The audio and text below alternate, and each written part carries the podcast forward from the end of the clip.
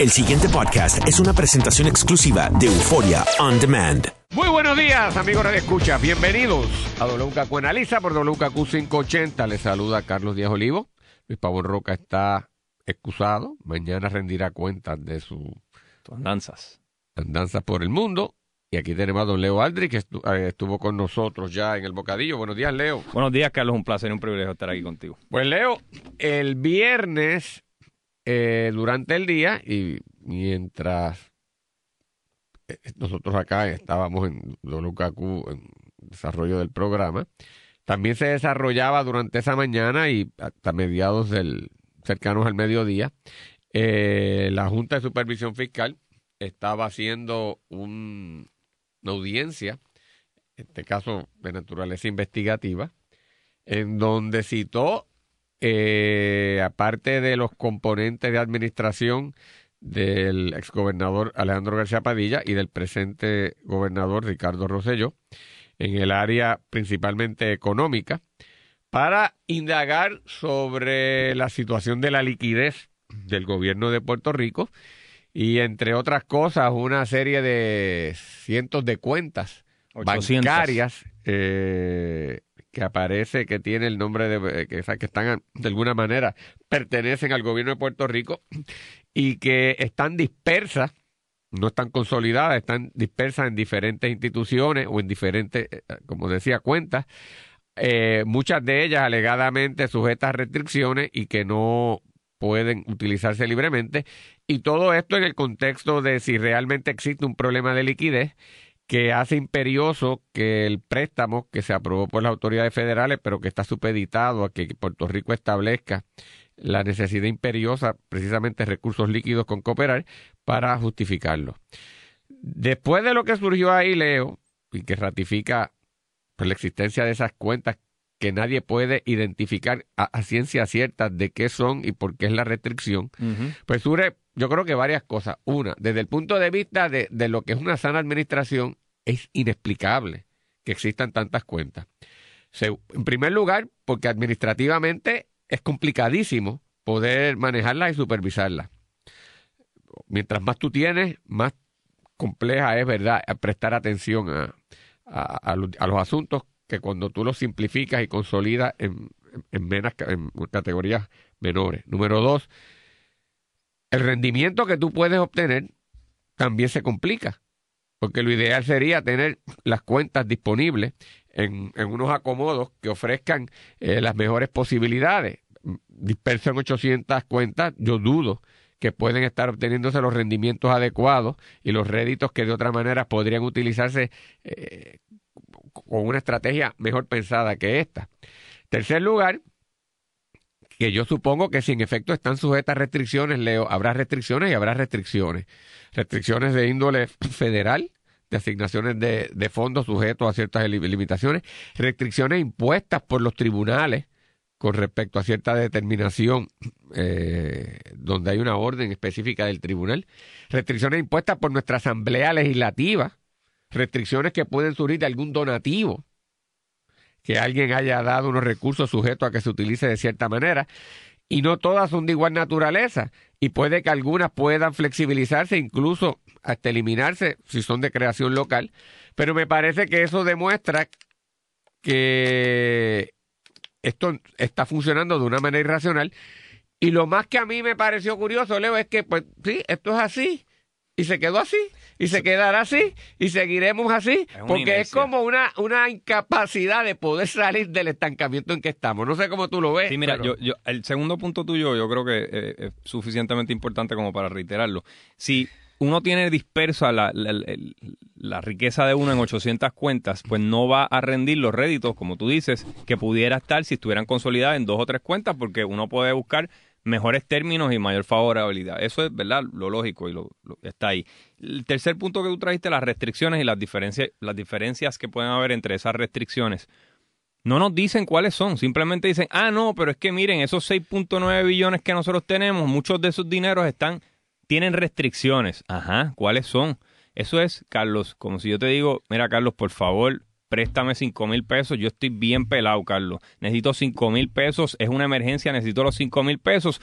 Y tú, cuando haces el due diligence y estás tratando de averiguar si yo en verdad estoy pelado, resulta que tengo 7 mil pesos, 8 mil pesos regados por ahí en diferentes cuentas. Y la lógica respuesta tuya, en este caso hipotético, y en el caso real del gobierno federal es, espérate, ¿por qué tú tienes tanta premura en recibir 4.900 millones de dólares de un préstamo de emergencia cuando en realidad tú tienes eso y más, tienes 7 mil millones de dólares? Yo no estoy diciendo que el gobierno no tenga razón, porque puede ser que ese dinero esté comprometido o sea dinero que simplemente se ha retenido para no, ¿verdad? Para no cumplir con cierta obligación en cierto momento. Pero esa explicación, de nuevo, va a la credibilidad del gobierno, esa explicación financiera ah, de, de ¿verdad? del mundo que tú conoces, de, de, auditar y, y, de, lo, de, de llevar los libros, esa explicación no se le ha dado al ente que rige ese desembolso que es el Congreso y en alguna medida la Junta de Control Fiscal que una y otra vez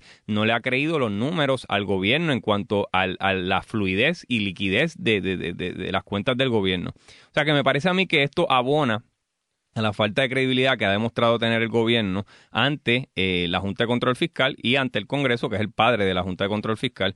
Eh, de nuevo, el ejemplo más práctico me parece a mí es si tú me vas a prestar chavo, yo te estoy pidiendo chavo desesperadamente y resulta que yo tengo mucha liquidez. Sí, este, y plantea uno cuándo nosotros vamos a modernizar y adecuar la administración pública. Entonces, cómo además a fin y al cabo, y esto yo creo que es de las cosas más importantes, cómo van a trabajar en conjunto la Junta de Supervisión Fiscal y el gobierno de Puerto Rico.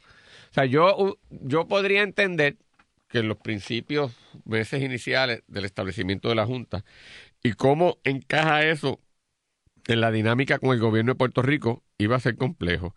Pero ya a esta altura debería haber establecido unos mecanismos de qué es lo que la Junta va a hacer y de cómo el gobierno va a lidiar con la Junta, de cuáles son las áreas de ellos de, mutuo entendimiento, cuáles son las demarcaciones que, que, hay que verdad este definir concretamente y que tocará el tribunal.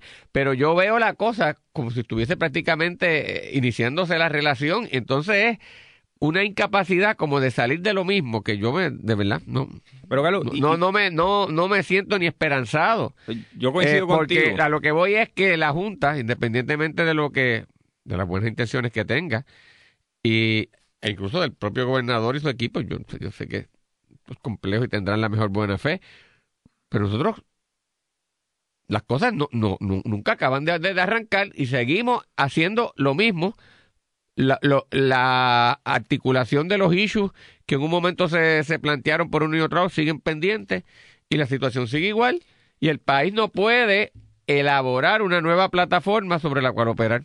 No, no me explico. Yo no sé qué ha logrado, la, y, se lo pregunté a, a Carrión en un momento en que pude entrevistarlo, qué ha logrado la Junta de Control Fiscal. O sea, ¿qué ha logrado promesa con Puerto Rico? Más allá de la, la ley promesa sí logró el famoso stay, la famosa paralización de los litigios, ¿verdad? De los bonistas que podrían haber ido contra el gobierno para buscar la creencia que se les debe. Eso sí, pero la Junta como gente de carne y hueso, como una entidad, yo no sé más allá de un plan fiscal que ya no tiene vigor porque pasó María, yo no sé qué ha logrado. Y pues coincido con tu apreciación de que es como si estuviera el primer día de la Junta hoy, como si nada hubiese sucedido. Pero Carlos, quiero aprovechar tu expertise como CPA y preguntarte si alguna corporación grande, digamos el gobierno en este caso, tiene sentido contable estar dispersos en 800 cuentas. O sea, si tiene alguna lógica, quizás, este, pues, no sé, quizás es más fácil llevar las cuentas cada cual. Eh, sé que las corporaciones públicas son corporaciones públicas y por, ende son No tiene ningún sentido, Leo. E incluso una cuenta, o sea, un, una cantidad de dinero que se dio, surgió de alguna transacción o alguna asignación, puede estar sujeta a que se utilice para cierto propósito y puede estar restricta. Mas eso no significa necesariamente que tiene que estar en una cuenta bancaria separada. Sigue, tú puedes tener incluso toda, eh, gran parte de las cuentas sujetas a alguna restricción en una sola cuenta consolidada, sabiendo que hay unos dineros que están segregados para ciertos propósitos. Para eso no significa necesariamente que tiene que estar así. Y podría, desde el punto de vista corporativo, las corporaciones públicas, tenerlas de manera segregada porque es una entidad jurídica separada al resto del Estado Libre Asociado. Pero, le leo, de, de 800 y pico de, cuentas, no hay manera. No existe justificación en la vida bajo ningún principio. Ellos no sabían. que eso ascienda esa cantidad. Ellos no ni sabían ellos mismos, y cuando digo ellos, el gobierno mismo no sabía que habían 800 cuentas, que hacen un análisis, hacen un inventario y se dan cuenta de que, existen esas 800 cuentas. Y que yo, pues la cosa es, ¿qué vamos a hacer ahora que están las 800? ¿Cómo se va a resolver? ¿Cómo se va a establecer un sistema más racional y efectivo de administrar ese dinero. ¿Qué va a pasar en términos de la liquidez de Puerto Rico? ¿Qué va a pasar con la deuda? ¿Cuánto se va a perdonar? ¿Qué cantidad, si acaso nominal, se va a dejar para que establecer un compromiso de verdad, de, de, de alguna manera cumplir y lavar cara? ¿Cuál va a ser la nueva plataforma de infraestructura? Ya, ya, o sea, lleva más de un año esto. Ya hay que, ya hay que empezar, Luis, este, Luis, eh, iba a decir a ti, Leo. No, no pido vuelta. No, no, a ninguno de los dos. este, pero hay, hay, que salir del pantano. O sea, no, no veo esto. Hablando de salir del pantano, Leo, no sé si tuviste la oportunidad de ver la primera plana de El Nuevo Día. Sí. Y habla de un debate sobre cómo está el aprendizaje y la efectividad del aprendizaje en el sistema público de enseñanza y el desempeño estudiantil. Y concretamente, esto es un artículo de fondo, ¿verdad? Que se desarrolla y lo escribe eh, Keila López Alicea. Keila López Alicea. Y que da a conocer un estudio que se hizo sobre el sistema de enseñanza del país, que lo hace una organización sin fines de lucro que se conoce por las siglas de Abre Puerto Rico, que básicamente iba dirigida a determinar qué pasa o qué relación existe entre las calificaciones que obtienen los estudiantes en este sistema de educación pública y cómo salen los estudiantes en las pruebas de en las pruebas de, examen, ¿verdad? Y de para determinar cómo va su rendimiento o aprovechamiento académico. Y lo que está, está estableciendo es que hay un desfase entre las calificaciones y los rendimientos en las pruebas que miden o intentan medir de alguna manera el conocimiento y mejoramiento y dominio de materia de parte de los estudiantes y que esa brecha entre los exámenes y las calificaciones se acentúa según progresa el estudiante hacia grados mayores dentro del sistema de educación pública. Esto, Leo, es algo que viene debatiéndose hace tiempo en el país. Los gremios eh, docentes en el sistema de educación del país eh, la han combatido porque en cierta manera refleja un fracaso del sistema público.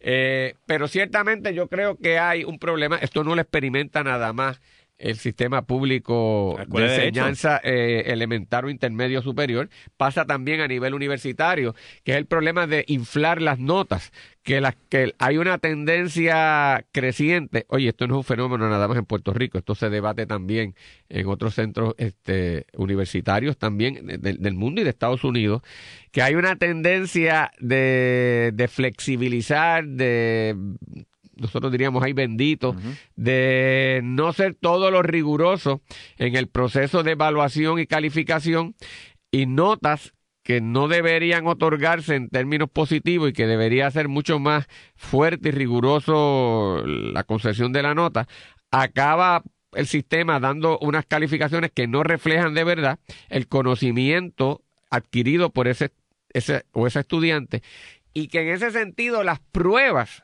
vienen entonces a evidenciar las fallas. Y las pruebas no solamente son estas pruebas que da, eh, administra el sistema público de enseñanza por organizaciones, ¿verdad?, que, la, que las promueven, sino también los ven los exámenes de reválidas de las diferentes profesiones, en los exámenes que hay que tomar y se administran para tú eh, entrar a escuelas profesionales, en donde tú ves gente con unas aparentes eh, promedios, eh, algunos de hasta de cuatro puntos, entonces te hacen unos exámenes de gente fracasada.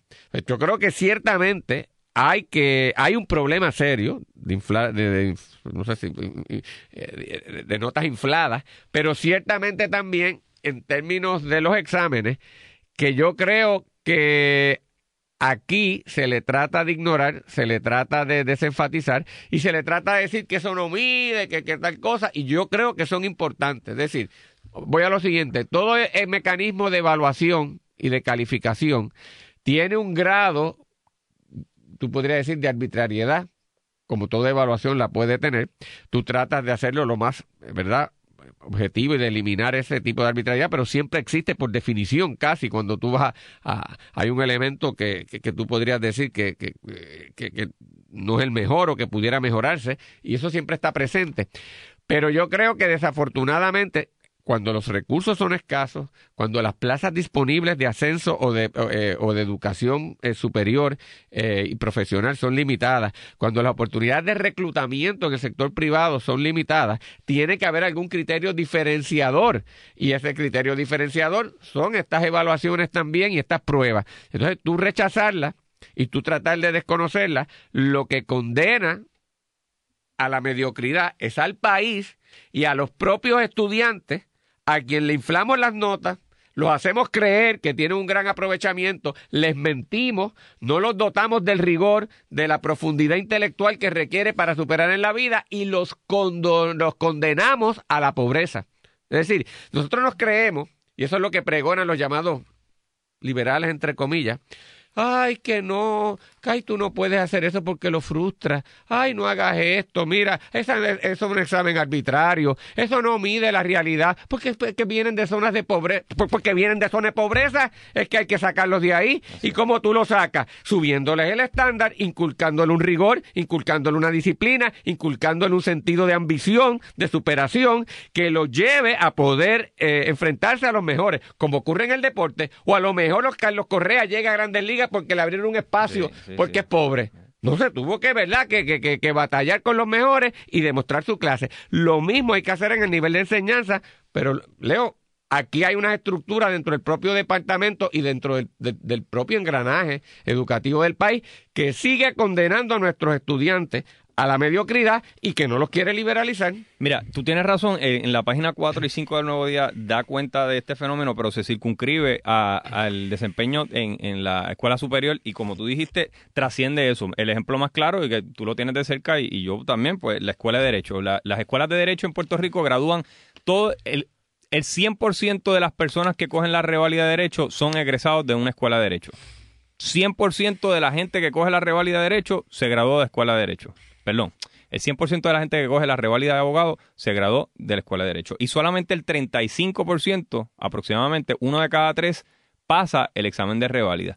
Y toda esa gente se graduó de escuelas de derecho, o sea que ahí hay un desfase más, ¿verdad?, que trasciende eh, el nivel de, de high school y que es precisamente producto de que va esa tendencia en alzada. Pero pasa en medicina, pasa, con el examen de CPA. Por eso. Y arquitectura, ingeniería. Pues, por eso lo que pasa es que el que conozco más de cerca es la Escuela de Derecho. Y entonces tienes también a cada rato en las graduaciones, vemos que todo el mundo, altos honores. Y ahí está también la muestra de la inflación. Ahora, dicho eso, Carlos, aquí hay dos explicaciones. O los profesores no, o los profesores o los facultativos, ¿verdad? Los, los, maestros no son capaces, no tienen las capacidades pedagógicas de transmitir el conocimiento necesario para realmente poner a esos estudiantes en posición de, de, hacer un buen trabajo en las pruebas, o la educación eh, está dirigida, divorciada de esas pruebas. ¿Y qué quiero decir con eso? Pues la educación, pues puede ser que un profesor piense que es más importante enseñar a pensar correctamente y no de el asunto sustantivo o concreto, ¿verdad? Por ejemplo, en, en, derecho, pues puede ser que un profesor trate de enseñar a la persona a, a, pensar jurídicamente y no se enfoque tanto en qué es lo que dice la ley y qué es lo que dice la jurisprudencia. Y entonces eso es un problema porque no se está priorizando lo sustantivo, pero la educación no significa necesariamente que el profesor sea malo o que esté desenfocado, pero que está divorciada esa educación dirigida a las pruebas. Es que eso que tú dices es fundamental. De hecho, ese es el problema, que gran parte de estas pruebas que se administran y que vienen diseñadas y que entonces se las administran nuestros estudiantes, no van dirigidas a la botella, van dirigidas al razonamiento a ver si tú lo desarrollas. Entonces, como no desarrollan razonamiento, no pueden manejar esto. Y usted le, mira, te lo puedo comprobar. Tú haces un examen en donde tú le dices al estudiante, este es el problema jurídico, dime qué, qué problema hay. Ellos te pueden más o menos identificar la figura y decir por qué esto sí, por qué no, y qué, y qué, y qué limitación hay a que tú puedas hacer la cosa. Pero tú dile, este es el problema que existe. Esto es lo que dice la ley y esto es lo que dice el cliente tuyo que te contrata quiere hacer y que sea legal esta actividad, ¿cómo tú le diseñas para que lo pueda hacer? Ahí se trancaron. Es decir, el conocimiento aplicado, el racional, que es lo que tú dices que uno debe de enseñar en la, en la, en la, en la escuela, eso no, no queda evidenciado en las pruebas. Es decir, el problema es el que tú estás señalando. Las pruebas no te miden embotellamiento. Si fueran por embotellamiento, sería fácil que tú, tú le dices, métete esto allí, te lo embotellas Sí. como, un, como, un, como un becerro, Sí, o sea, sí, como Una, una computadora. Pero eso que tú dices, Pero, pero es- pero eso no es lo que te mide y por eso se cuelgan. Pero eso que tú dices es un problema ya del colectivo, de que no sabemos tomar decisiones, de que no sabemos aplicar lo- los conocimientos a, tomar una decisión. Pero Sí, eso sí. es, es decir, estos exámenes son en gran medida, es decir, los exámenes de College Board no son de botella. Los exámenes de entrada de derecho son de razonamiento. De lógica, sí. Y pues, pues, pues, pues, eso se cuelgan, porque como no es recitar lo que está allí, es aplicar lo que aprendiste, ahí es que está el problema. O sea que tú, en el punto que tú señalas, estás en lo correcto. Lo que pasa es que el pensamiento crítico no se cristaliza, es un proceso, es un proceso educativo de embotellamiento, de registrar y acumular información, de soplar mamotre- a base de mamotretos sí. lo que tú aprendiste y no de aplicarlo. Entonces las pruebas te lo evidencian. Ah, pero como yo no puedo tocar eso porque demostrar que soy un fraca, que estamos fracasando como sistema, yo lo obvio. Entonces lo ignoro.